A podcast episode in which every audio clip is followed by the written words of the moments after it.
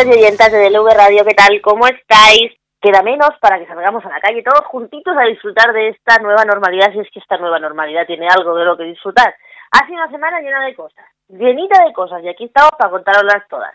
Así que esto es en DLV Radio, esto es en la escuela con Nuria, y sin más dilación, que vamos apretados, ya empezamos.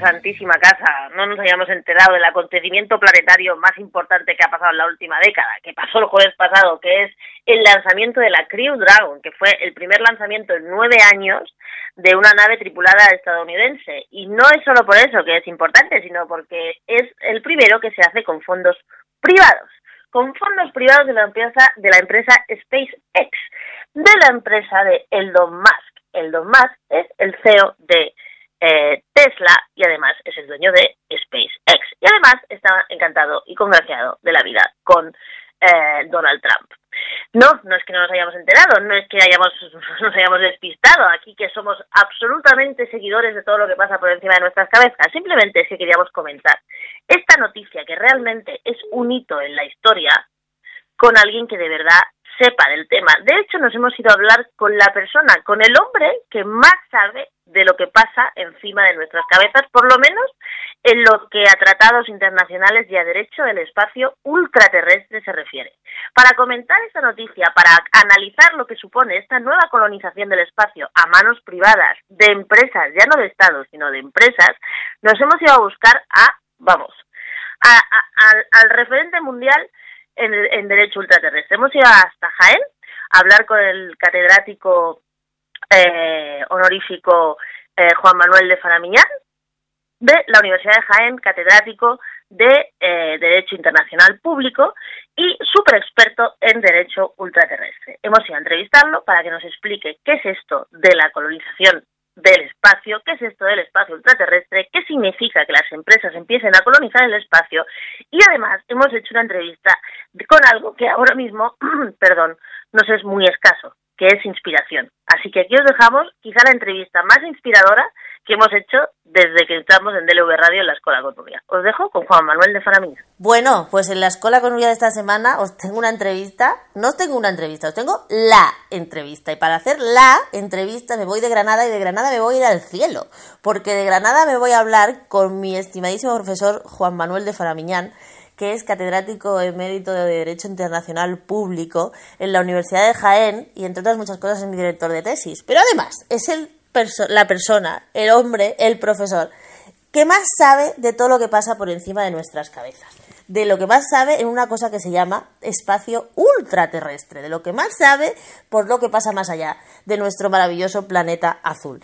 Juan Manuel de Faramiñán, buenas tardes. ¿Qué tal? Gracias por estar en la escuela con Nuria. Ay, encantada yo de tenerte aquí. Oye, ponnos al día, porque aparte del coronavirus, esta semana pasada pasó algo que nos sacó, gracias a Dios, del coronavirus, que fue el lanzamiento de SpaceX del primer cohete tripulado con, la cosa es, con financiación privada del, del señor este, del dueño de Tesla, que bueno, que parece que va a ser el nuevo colonizador del espacio. Cuéntanos eso qué significa, porque claro, así visto, dice, ah, mira, lanza un cohete más, porque además la misión no tiene más, no tiene más rollo que ir y volver y no hacer nada más, pero ¿qué significa que Elon Musk, el dueño de Tesla, el CEO de Tesla y el dueño de SpaceX, haya, se haya metido hasta, hasta, vamos, hasta las entrañas de la NASA para lanzar su propio cohete con, con fondos privados?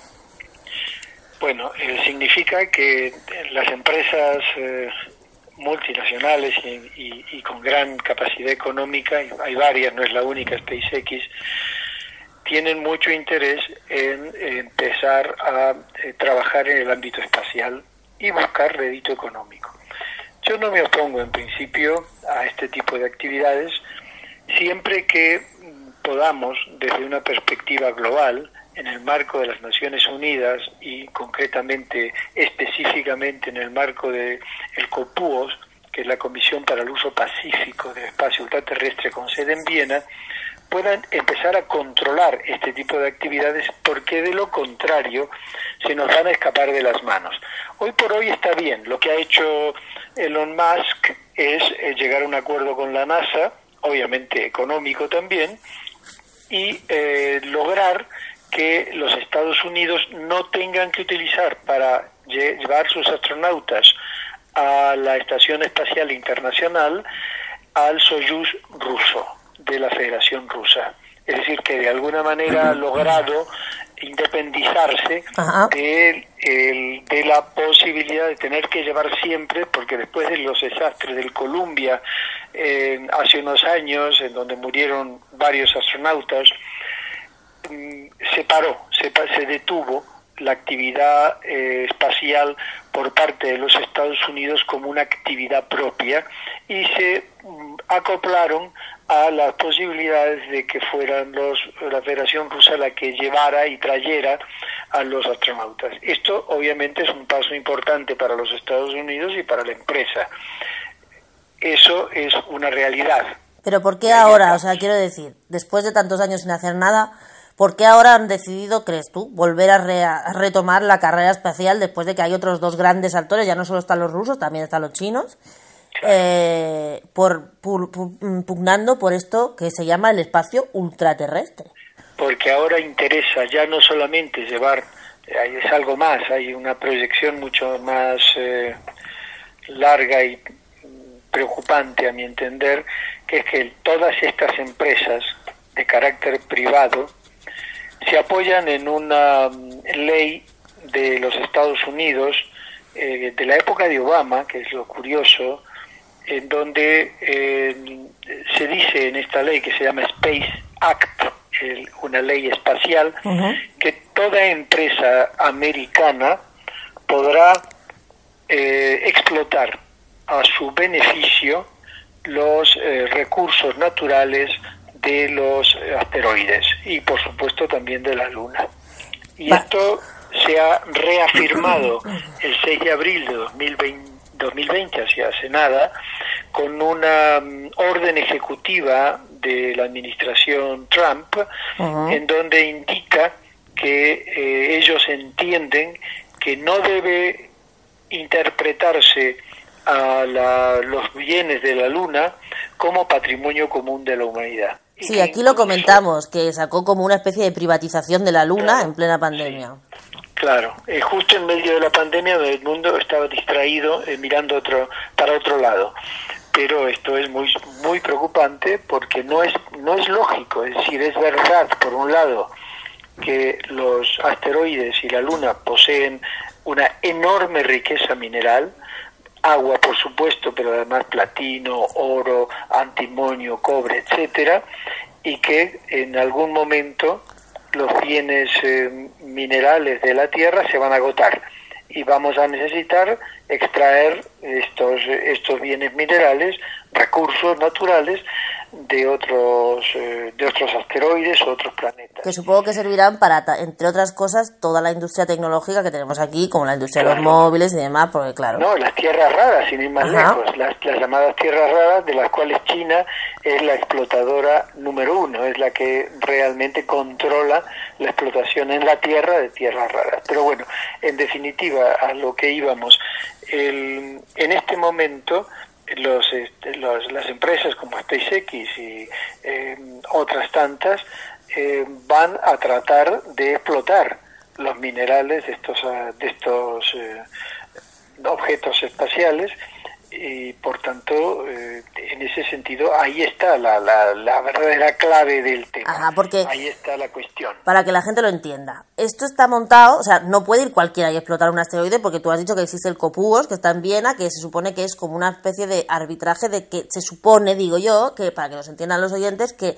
todo el material, todos los recursos ultraterrestres, incluida la Luna, eh, son de toda la humanidad, teóricamente.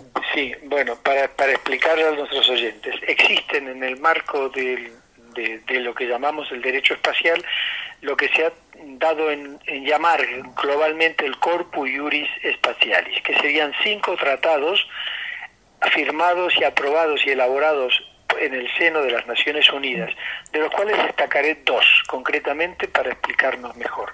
El primero de 1967, llamado Tratado del Espacio, en donde en su artículo 1 eh, dirá que el espacio podrá ser mm, de alguna manera explorado y explotado por todos los estados del mundo sin ningún tipo de distinción, pero lo importante es el artículo 2, donde indica que ningún Estado, y recalco la idea Estado, podrá apropiarse con derechos de soberanía de ninguno de estos cuerpos celestes y que, eh, por tanto, eh, esto impide que, eh, que lo que están haciendo ahora, lo que ha dicho eh, tanto la ley de, de Obama como la, el último acto de, de Trump, que ellos determinan la posibilidad de poseer esos bienes.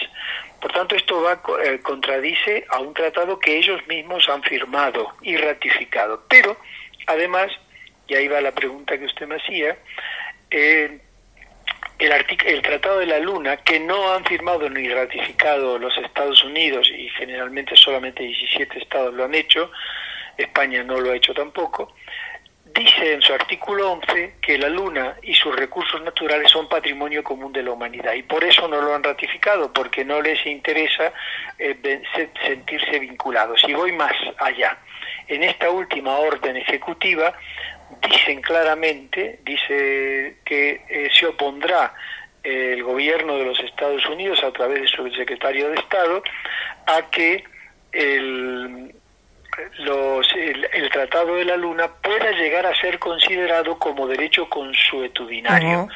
¿Por qué? Porque el derecho consuetudinario obligaría a los estados, aunque no hayan firmado este tratado. Claro, Entonces pues. están cubriendo las espaldas. En y, y, en este caso, o sea, yo lo que lo que yo creo que me gustaría que nos explicaras un poco es realmente esta, estas acciones, bueno, y no es la única, porque no hace poco también los israelíes intentaron enviar otra, otra, otro lanzamiento privado, por supuesto también los chinos y demás. Si toda esta explotación acaba en manos privadas, estaríamos ante una segunda colonización, esta vez del espacio. Eh, bueno, hay una, hay una película que les recomiendo verla que es Astra. Sí, yo también le iba a recomendar, que es muy buena. Exactamente, que además eh, es curioso porque es como premonitoria, Ajá. en donde mmm, indica en una especie de hombre de, de, distopía, es una es distópica obviamente, pero indica que en en unos años, eh, no sé cuántos, pero en unos años es probable, según la película, de que ya no sean los estados los que controlen no. el mundo, sino las empresas. Las grandes corporaciones, claro que sí. Además, en Ad Astra precisamente sale una publicidad subliminal en los trajes de que lleva Brad Pitt y demás. A Brad Pitt hace ya propaganda en Astra de una de estas empresas que ha estado dentro del lanzamiento de Space. Y otra de las de las super series que se han visto en este confinamiento y un poco antes ha sido Marte, que está en Netflix, claro. que es absolutamente propaganda de SpaceX. Entonces yo creo que esto del espacio se está convirtiendo en algo aspiracional, pero que, cre que creo que todo lo que están intentando es vendernos esta explotación por parte de las empresas de unos recursos que son de todos. Entonces, ¿cómo queda los países? Exacto, ¿cómo queda en este juego empresarial puro y duro y absolutamente neoliberal y ultracapitalista? ¿Cómo quedan aquellos países que obviamente no tienen la tecnología para subir a un asteroide y traerse el antimonio, por ejemplo?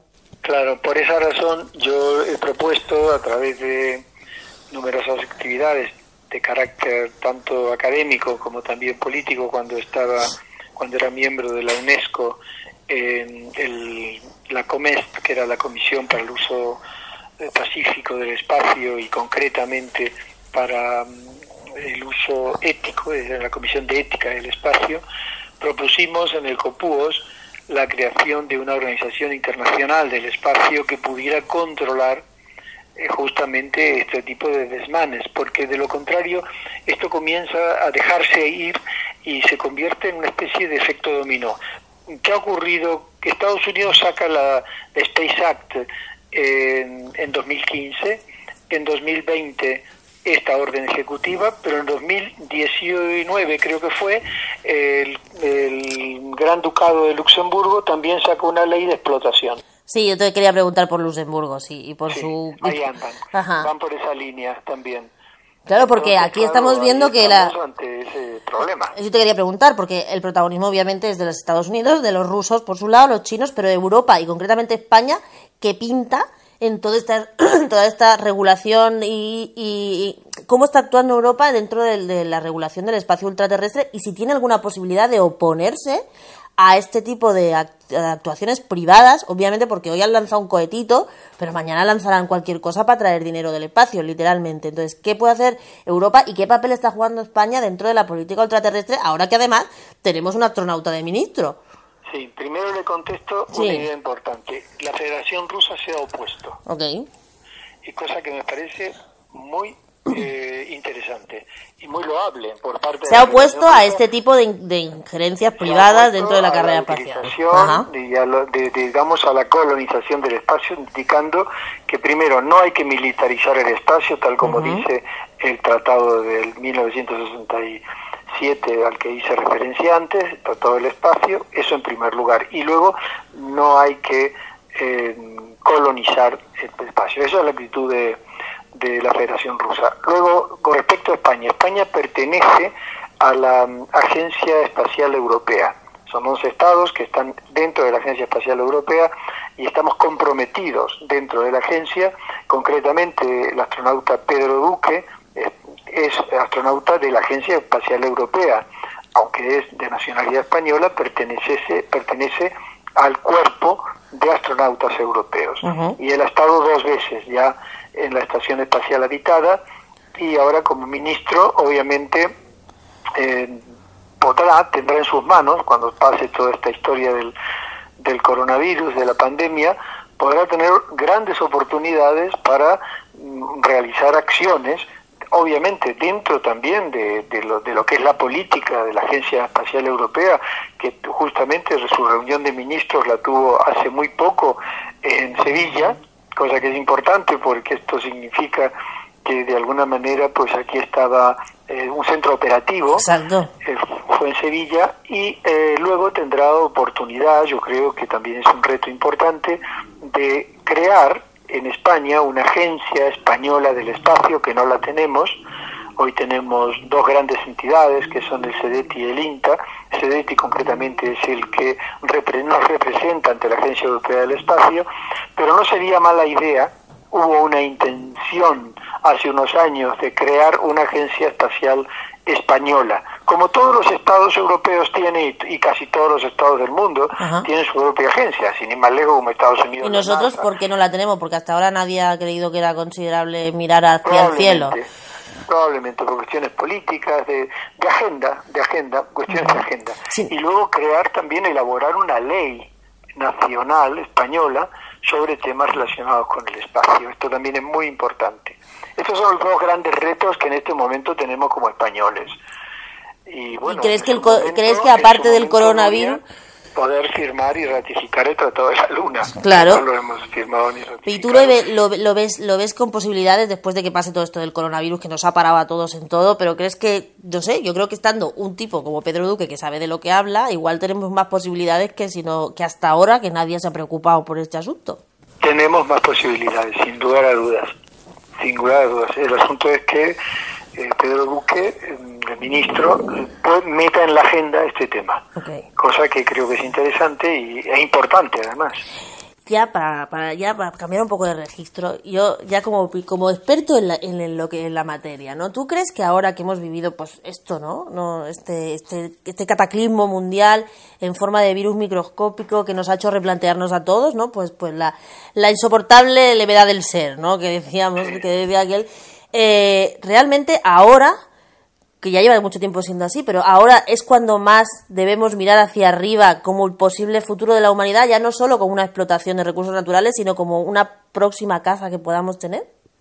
Sí, sin duda hay un proyecto de la Agencia Europea del Espacio, a la que pertenece España, que está ha hecho una ciudad eh, lunar, es decir, ha, hecho un, un proyecto de una vez que nos podamos asentar en la Luna, hacer estructuras que son como de plástico y luego cubiertas por el regolito, que es como la, el regolito sería la tierra esta eh, que, se, que es casi impalpable de la luna y, y en donde el, este regolito se endurece y protege a la cobertura de plástico interior de lo que serían las, las futuras habitaciones en la Luna. Qué maravilla.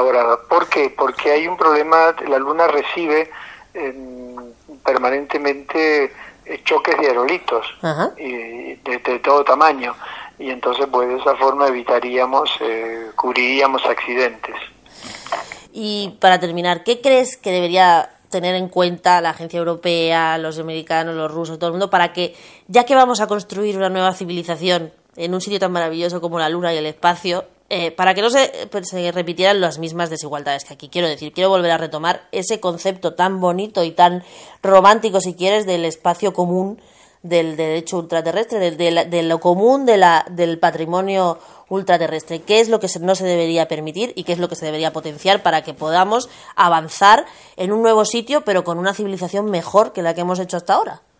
Bueno, lo primero desarrollar un, lo que sería una ética cívica, empezar a comportarnos los seres humanos eh, con dignidad, con dignidad humana y respetarnos los unos a los otros, porque cuando salgamos de, del planeta Tierra y podamos establecernos de una forma ya permanente en otros eh, cuerpos celestes, en este caso la Luna, que es el más cercano, ya eh, también se está hablando de Marte, que es más complicado y más lejano, pero cuando nos establezamos tendremos que tener normas de comportamiento que, y, no repetir los errores que se han cometido en, en, la Tierra. Yo creo que esta es una clave. Y por supuesto el tema de los, del patrimonio común de la humanidad nos hace reflexionar sobre la humanidad en su conjunto. ¿La humanidad qué es? ¿Qué es? La humanidad es el, es el, el hálito vital que reúne a un grupo de seres humanos en el pasado, en el presente y en el futuro, porque tenemos que pensar eh, que humanidad es un conjunto de, de, de, conceptual de pensamiento. No solo somos usted y yo, Nuria y yo en este momento, y la gente que nos rodea, es también la humanidad del pasado y la humanidad del futuro. Y esto es el conjunto de lo que llamamos humanidad. De esa manera habrá que plantearse ese conjunto llamado humanidad, ¿quién la representa? ¿Tiene capacidad para tener propiedades, para tener patrimonio? Y mm, yo diría, la representan las Naciones Unidas, porque las Naciones Unidas podrían en su momento representar a la humanidad eh, desde una perspectiva ejecutiva y luego entender que la humanidad como grupo, como grupo, como el grupo de seres humanos, podría poseer eh, un patrimonio de los bienes naturales que el planeta tiene y que tienen los objetos celestes también, y repartirlos de una manera equitativa, eh, no en beneficio único de las grandes potencias o de las grandes empresas, sino también de los estados y de, y de los pueblos que están en desarrollo.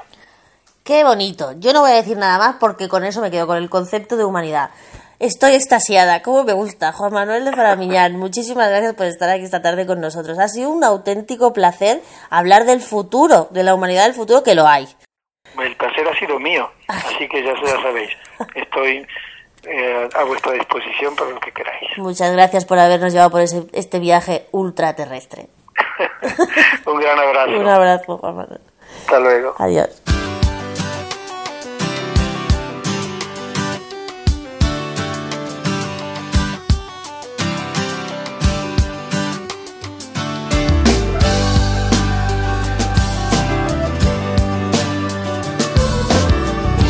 Te has llevado solo lo que yo quería. Me has dejado bailando bajo la luz del día. Solo ha sido la historia que se acaba cuando sale el sol. Y así es mejor, amores de barra y un lápiz de labios mal puesto en el baño, colirio en los ojos. Pegote de rímel, la copa en la vuelvo a tu lado.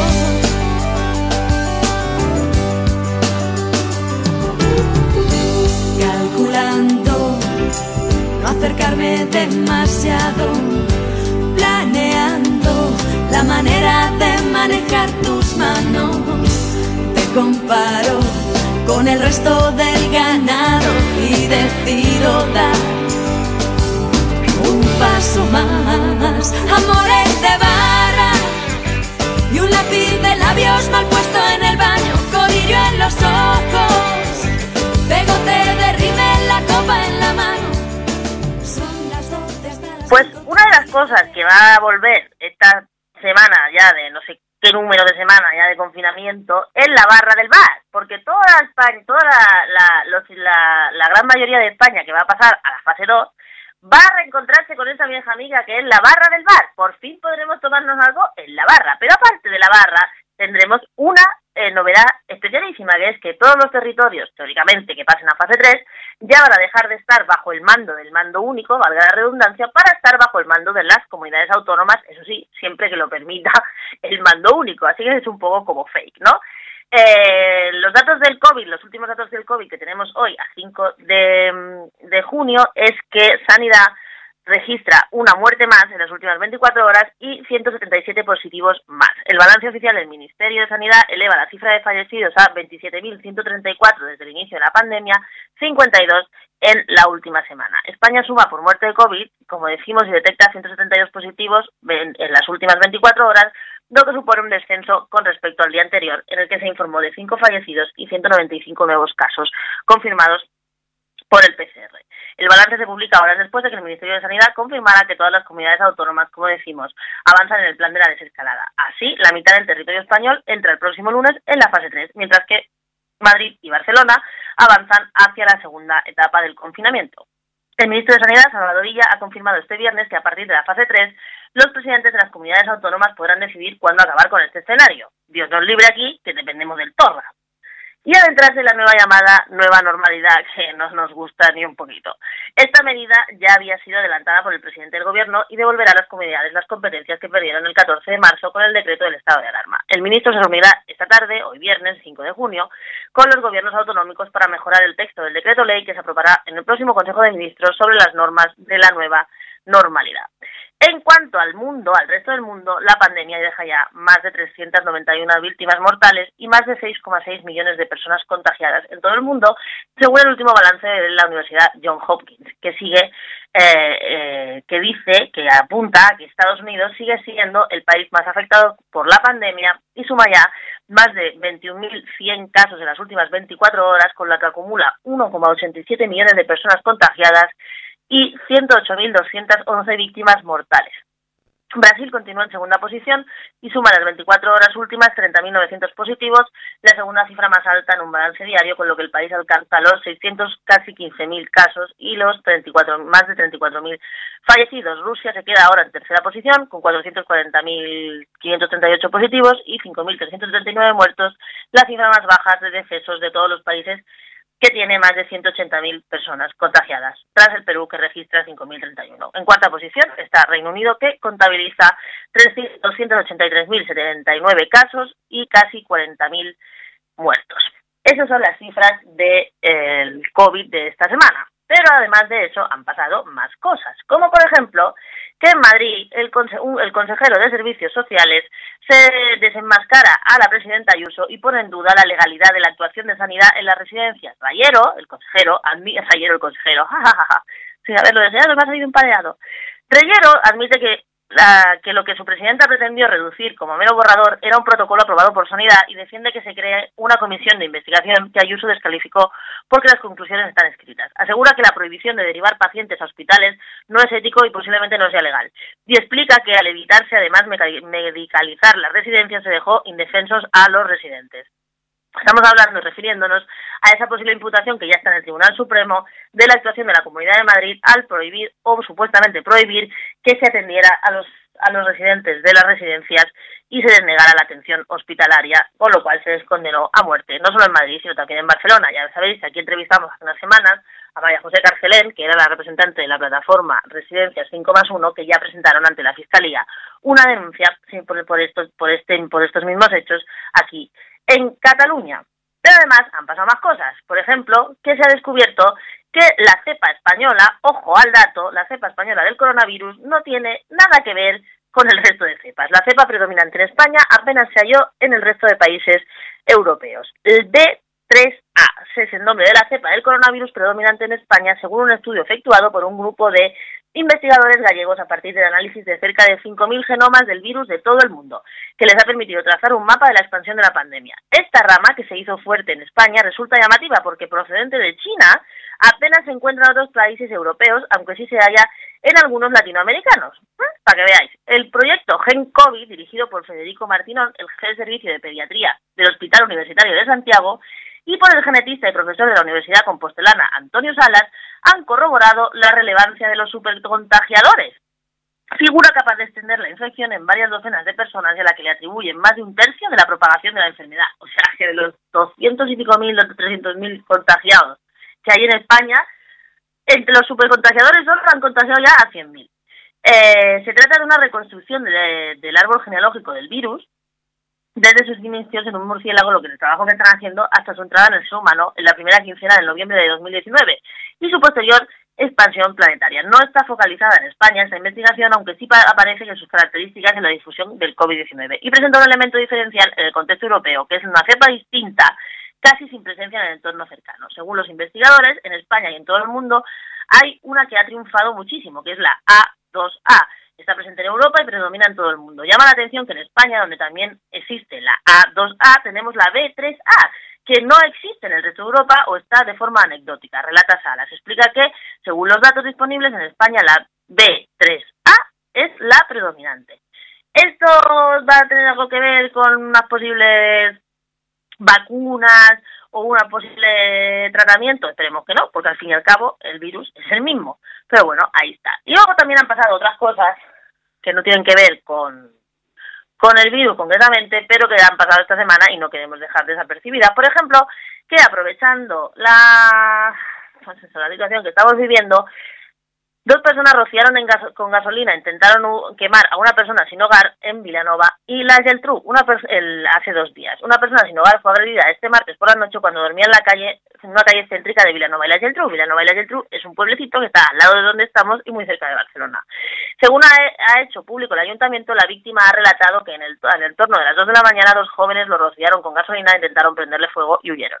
La víctima ha explicado que ella misma pudo apagar las llamas y el ayuntamiento de Vilanova ha condenado enérgicamente estos hechos. A raíz de este ataque, la alcaldesa ha remarcado que en la ciudad los valores de la convivencia, el respeto a los otros y la solidaridad son absolutamente mayoritarios. Los servicios sociales se han puesto a disposición de la víctima, mientras que la policía y los Mossos de Escuadra investigan los hechos y prevén aumentar la vigilancia nocturna. Esto para que veamos que la cosa no se para y los malos no descansan. Y hablando de malos, otra cosa que ha pasado esta semana, independientemente del COVID, pero que ha sido noticia ha sido la segunda condena a los miembros de la manada, a cuatro de ellos, por los hechos de Pozo Blanco, a los que los han condenado de nuevo por abuso y no por agresión sexual, porque claro, drogaron a una chiquilla, la manosearon, la llevaron en el coche, la firmaron, le metieron mano, luego la dejaron tirada, pero considera el tribunal que hay abuso porque no hay violencia. Bueno, pues la misma mierda de siempre.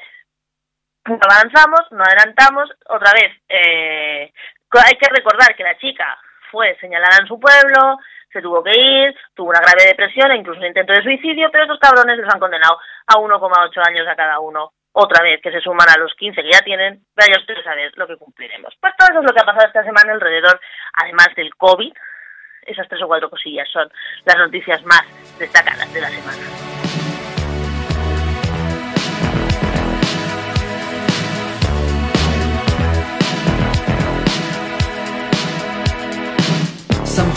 You're better off dead. There's a gun in your hand that's pointing at your head. You think you're mad, too unstable. Kicking in chairs and knocking down tables in a restaurant in a West End town. Call the police, there's a madman around. Running down underground to a dive bar in a West End town. In a West End town, a dead end world.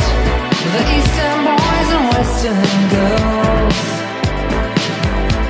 In a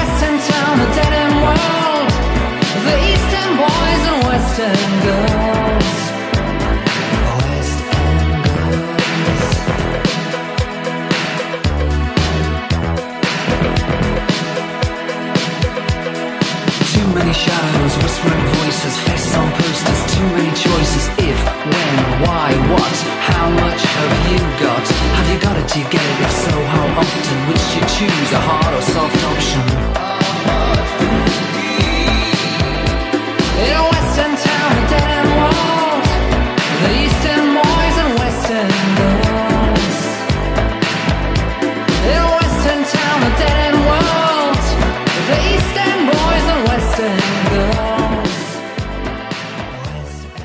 Pues poco a poco se va retomando la, la agenda parlamentaria y la agenda política tanto del gobierno como de, todo el mundo, de los movimientos sociales y demás.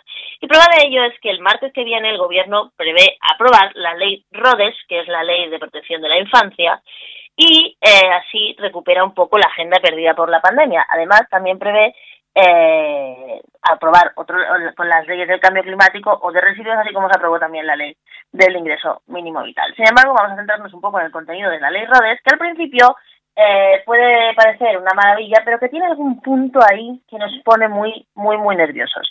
Los delitos graves contra los menores no empezarán a prescribir hasta que la víctima tenga 30 años y todos los centros educativos estarán obligados a tener protocolos específicos contra el bullying. Son dos de las novedades que va a introducir esta ley RODES. Estamos recogiendo una noticia de la cadena SER que ha adelantado el contenido del texto legislativo, que recoge medidas de prevención, concienciación y protección en todos los ámbitos, en la familia, en la escuela, en el ocio y en el deporte para los niños. Es una ley integral, del mismo modo que lo fue la que se aprobó en su día contra la violencia de género. Una de las claves del texto es intentar acabar con la impunidad de los abusadores y los violadores y por eso el plazo de prescripción de los delitos pasa de los 18 años en la actualidad de la víctima a los 30. Pues esto es porque muchas víctimas, por miedo o por vergüenza o por lo que sea, tardan muchos años en dar el paso y cuando lo hacían ya era tarde. La ley endurece además las condiciones para que los agresores accedan a permisos penitenciarios. Otro aspecto importante de la ley del anteproyecto es que establece el deber de todo ciudadano de comunicar las sospechas e indicios de delitos contra, eh, de violencia contra los menores e incluye un nuevo catálogo de delitos cometidos a través de Internet, como la incitación al suicidio, al suicidio o la promoción de trastornos alimenticios. Los centros escolares tendrán que contar también con protocolos de prevención de acoso y se creará una figura del coordinador de bienestar y protección de las escuelas. Protocolos obligatorios también en los centros de menores para detectar casos de explotación sexual y de trata como los que se han descubierto últimamente en algunos centros de menores tutelados. El documento crea unidades especializadas de violencia sobre los menores en las fuerzas del cuerpo de seguridad del Estado y hace referencia a, la educa a los derechos de los menores a una educación sexual afectiva y aquí viene la parte que nos pone un poquito nerviosas que es el derecho a la identidad de género. Vamos a ver. Meter y mezclar la teoría queer de la identidad de género con una ley del menor es otra vez como mezclar la ley trans con la, con, con, la ley de violencia de género y toda esta cosa que viene del Ministerio de Igualdad y de estas teorías postmodernas, post, postmodernas, podemitas, que lo están infestando todo con la pseudoteoría queer, que lo único que hace es enmarañar y querer borrar a las mujeres del panorama legislativo, porque borrar a las mujeres administrativamente hablando quiere decir borrar el feminismo y, por tanto, hechos como la violencia de género, el machismo y toda la discriminación que sufrimos las mujeres. Someter a niños, que es lo que, el, lo que viene a, a, a, salvaguardar el derecho a la identidad de género, querer que los niños se puedan someter a, a mutilaciones del cuerpo, como mastectomías o histerectomías o hormonación, desde que son menores de edad, sin el consentimiento de los padres y sin una protección de un equipo médico, es una barbaridad. Y eso es lo que ha, eh, lo que está mmm, defendiendo este supuesto derecho a la identidad de género. Es una auténtica aberración. En este programa ya tuvimos una entrevista con Marta Reina de Mujeres Reasignadas, hablando precisamente de este tema, de que era absolutamente aberrante y que lo único que había detrás de este asunto de la identidad de género eran grandes farmacéuticas intentando vender muchísimas hormonas a muchísimos menores. De hecho, ya tenemos unos... Mm, un ejemplo de otro país que fue Reino Unido que aprobó una ley exactamente igual y que la ha tenido que quitar porque era un escándalo lo que estaba pasando con las niñas adolescentes que todas querían reasignarse como hombres y luego todas querían echarse para atrás. ¿Qué estaban diciendo las niñas? No que querían ser hombres, sino que querían ser libres, que lo que no querían aceptar era los roles de género que se le imponían pero que nada tiene que ver con la identidad sexual. O eso es lo que defienden los movimientos feministas, que es contra lo que ataca la teoría queer, que es la bandera de la ministra de Igualdad y su equipo desde el ministerio. Bueno, pues estaremos muy atentas a esta ley de la infancia, nos parece muy bien todo lo que tiene que ver con la protección del menor, pero desde luego todo lo que tenga que ver con la identidad de género, teoría queer y anular a los menores de su derecho a crecer sanos, felices y no tener que encasillarlos de si un niño quiere jugar, una niña quiere jugar a fútbol es porque quiere ser un trans y quiere ser un niño, o por si, o si un niño quiere jugar a cocinitas es un niño trans y quiere ser una niña, los niños tienen que ser libres, crecer sanos y luego que decidan hacer con su cuerpo lo que les dé la gana.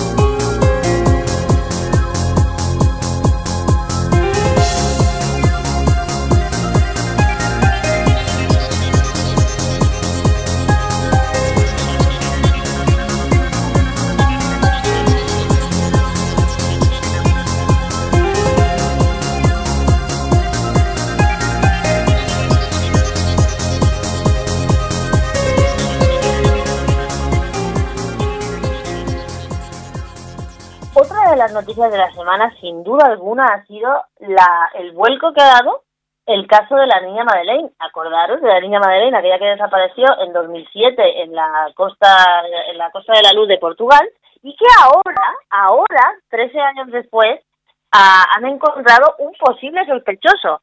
Eh, la Fiscalía de, alemana investiga por asesinato de Madeleine a un depredador de 43, a un depredador sexual de 43 años. El caso Madeleine, como decimos, la niña británica desaparecida hace 13 años en Portugal, ha llegado a la Fiscalía de la ciudad alemana de Braunschweig, perdón, que ha abierto una investigación por asesinato contra un nacional de 43 años. El sospechoso, cuya identidad no ha sido facilitada, acumula condenas por delitos sexuales incluidos a menores y en la actualidad se encuentra en prisión por otro asunto, según ha precisado la policía alemana.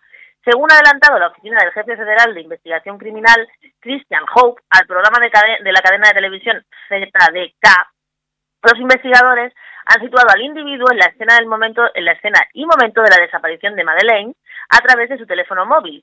Hope ha lanzado un llamamiento a la ciudadanía en busca de pistas para investigar a quién telefoneó el sospechoso y se ha fijado una recompensa de 10.000 euros. El individuo en cuestión residió entre el 95 y el 2007 con regularidad en la región del Algarve, concretamente entre Lagos y Playa de Luz, donde trabajó ocasionalmente, especialmente en el sector de la gastronomía. Su historial delictivo es amplio. A delitos sexuales se suman el tráfico de drogas, robos en hoteles y apartamentos turísticos. Mari desapareció el 3 de mayo de 2007. Justo hace ahora, bueno, 13 años y un mes del apartamento donde le habían dejado durmiendo sus padres en Playa de Luz. Tenía entonces tres añitos, ahora sería una chica de 16. Sus padres, Kate y Jerry McCann, no han dejado de buscarla, convirtiendo su caso en uno de los más mediáticos y situándose en el punto de mira de uno de los sucesos que incluso se dudó de ellos.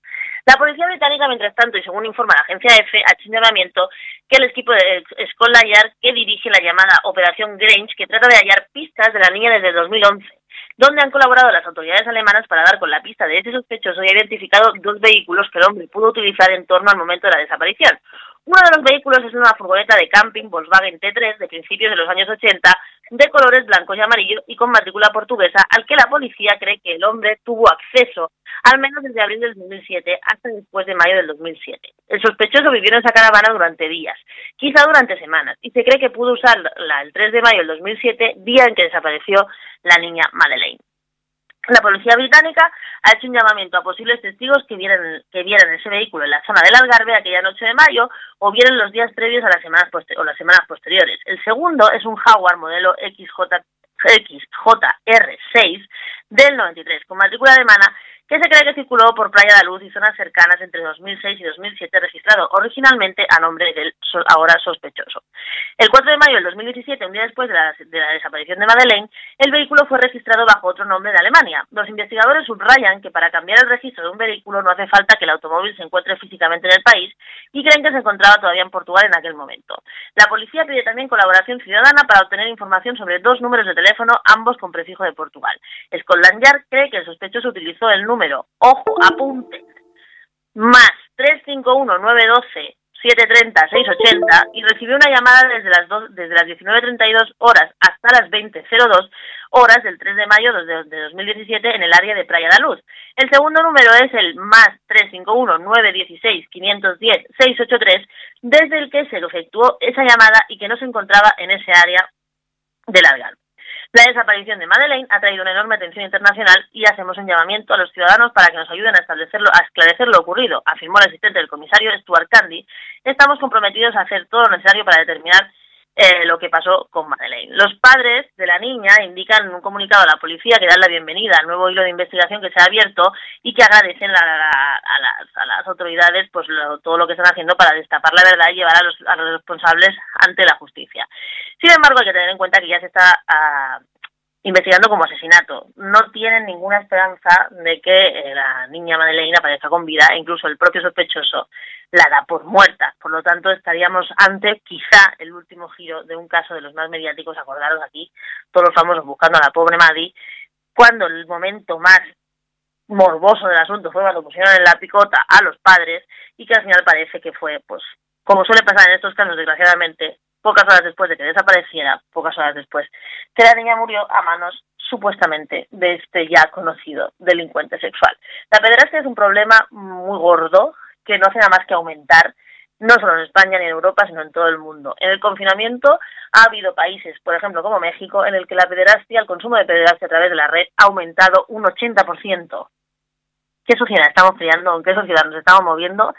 En el que los hombres, porque un 90% de la gente que, consume pederastia son hombres, en el que los hombres necesitan eh, abusar de menores, de niñas y de niños para sentirse satisfechos. Eh, bueno, seguiremos con interés a ver si se resuelve finalmente el caso Madeleine, pero no queremos dejar de poner el acento en el gravísimo problema que supone el abuso sexual y explotación de menores.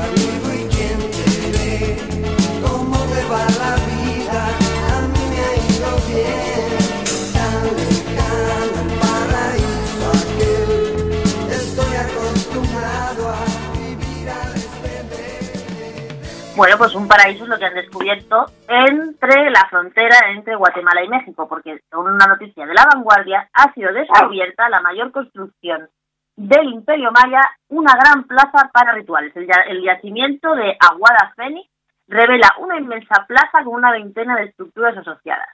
Hay que ver que todavía la selva nos guarda secretos y secretos y maravillas y tesoros como este, en este mundo que por un lado nos lo estamos cargando, pero aún sigue guardando, vamos, auténticos tesoros. No será tan espectacular ni tan vistosa como una pirámide, pero es más grande. La revista Nature publica este miércoles pasado una investigación arqueológica liderada por las universidades norteamericanas de Arizona y de North Carolina que desvela la mayor construcción de la cultura maya, aquellos que desaparecieron y todavía no sabemos por qué. Yo tengo mi propia teoría, pero solo la explico en privado. Si queréis me escribís y yo la mando. Una inmensa explanada llamada Aguada Fénix, en la que precisamente por su tamaño nadie había reparado. Está rodeada de una veintena de complejos menores, con casi un kilómetro y medio de norte a sur, así en la plaza, y rozando los 400 metros de este a oeste, además de diversas plataformas y vías convergentes, el recinto se convierte hoy, oficialmente, en el mayor de una de las culturas que dominó Centroamérica durante siglos, que es la cultura maya. Se calcula que fue construida durante unos 200 años, entre el 1000 y el 800 antes de Cristo, probablemente como lugar de uso ritual comunal. Seguramente era un lugar de reunión de un gran número de personas, ahora ya, ahora ya no sería necesario. Explica en una entrevista por correo electrónico el antropólogo de la Universidad de Arizona, Takeshi Inomata, coautor del artículo científico junto a Patricia Macani de la Universidad de Carolina del Norte. El lugar parecía una gran explanada natural hasta que la tecnología LIDAR, Laser Imaging Detection and Ringing, and Ringing, perdón, pasó sobre él. Se trata de una especie de ojo de halcón láser, es una maravilla esto, aplicado en vuelos de avioneta a 650 metros de altura, que se hicieron entre el 2017 y el 2019, analizando el terreno con diferentes grados de inclinación. El LIDAR permite detectar densidades y perfilar mapas en 3D y ha sido empleado para descubrir restos arque- arqueológicos en plena selva. En Guatemala, por ejemplo, se detectaron en 2018 restos de 60.000 construcciones, 60.000, engullidas por la naturaleza. Ahora el LIDAR saca a la luz este im- importante centro de reunión junto al río Usamacinta, en la frontera entre México y Guatemala. De hecho, el rastreo ha permitido descubrir un total de 21 centros ceremoniales en la zona. La meseta principal de Aguada Fénix fue levantada a través del relleno de arcilla y tierra, así como los restos de cerámica, se calcula que alcanzó este tamaño, en concreto 1.413 metros de largo por 399 de ancho, construidas en el 800 a.C., según revelan las dataciones mediante el del carbono 14 y algunos restos arqueológicos localizados sobre el terreno. Aguada Fénix tiene lo que parecen alas cuadradas unidas entre los lados este y oeste de la meseta y le da una forma general estrecha y cruciforme. Dice el estudio. No sé si lo podéis imaginar, si no podéis buscar la, la foto, la, la noticia de la vanguardia, porque hay un fotomontaje en 3D y está realmente chulo. Además, nueve calzadas se extienden desde la meseta. Las vías norte y sur están conectadas con ella por grandes rampas. La calzada tiene una longitud de 6,3 kilómetros con complejos menores a ambos lados. Al oeste parece otra gran meseta de 390 por 200 metros y entre 15 y 18 metros de altura respecto a su alrededor. Es una construcción faraónica que, en la que participaron probablemente miles de personas, opina Inomata, pero posiblemente después de construirse la inmensa plataforma se reunían allí únicamente para usos rituales y luego volvían a sus lugares de residencia, era como un gran estadio. Hacia el año 1000 a.C., la población maya combinaba en su alimentación la caza y la pesca con el cultivo del maíz y la y a pequeña escala. No eran completamente sedentarios y no usaban cerámica. Alrededor del año 1000, un poco antes, comenzaron a utilizarla y a desarrollar asentamientos sedentarios. Creo que, creo que esto implicó un gran cambio en la forma en que la gente interactuaba entre sí. A medida que se asentaban y se hacían más la agricultura del maíz, tuvieron que negociar nuevos conceptos de uso o derechos de propiedad, tierras y propiedades. En ese momento, el gran proyecto de colaboración de construcción dio una nueva identidad a la comunidad. Probablemente Aguada Fénix era el monumento de todos. Más tarde, los grandes edificios mayas fueron principalmente para los gobernantes y las élites. ¿Ves? Al principio empieza siendo todo de todos y luego siempre viene alguno y se lo apropia. En el lugar de que se han hecho por ahora unas pocas prospecciones arqueológicas con una profundidad de hasta 7,5 metros en las que se ha descubierto un denso depósito de cerámica, huesos, conchas que cubrían que, que cubrían que parece ser anterior a la construcción de la meseta. El equipo tiene por objetivo ahora profundizar en el área alrededor de la plataforma para investigar cómo vivía la gente durante ese periodo y para quién el lugar hoy es dedicado al pasto de la, de la ganadería. O sea, las vaquitas, las cabritas y demás ahora están pasando felizmente encima de esta maravillosa plataforma. Bueno, es un ejemplo más de las megaconstrucciones que hay en Centroamérica, en, Norteamérica, en México, en, Guatemala, en escondidas entre la selva. Yo no sé si habéis tenido la oportunidad de ir a Guatemala, pero desde luego si habéis ido, no, si no habéis ido, cuando esta nueva vida nos lo permita, si es que nos lo permite alguna vez, y queréis ver unas ruinas impresionantes, no dejéis de ir a Guatemala a ver Ticán. Es una maravilla, y por supuesto si vais a México, no podéis dejar de ir a Teotihuacán, que os va, vamos, a soslayar, os va a flipar para toda la vida. Así que bueno, estamos felices de que se vayan haciendo descubrimientos de este tipo y esperemos por lo menos que el mundo nos siga deparando estas maravillosas sorpresas, pase lo que pase 7,5 metros más arriba.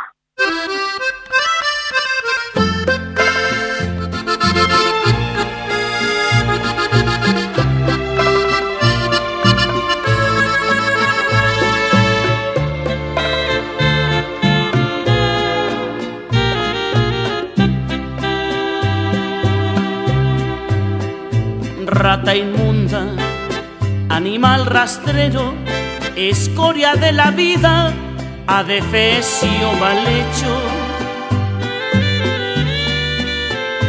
infrahumano, espectro del infierno, maldita sabandija, cuánto daño me has hecho.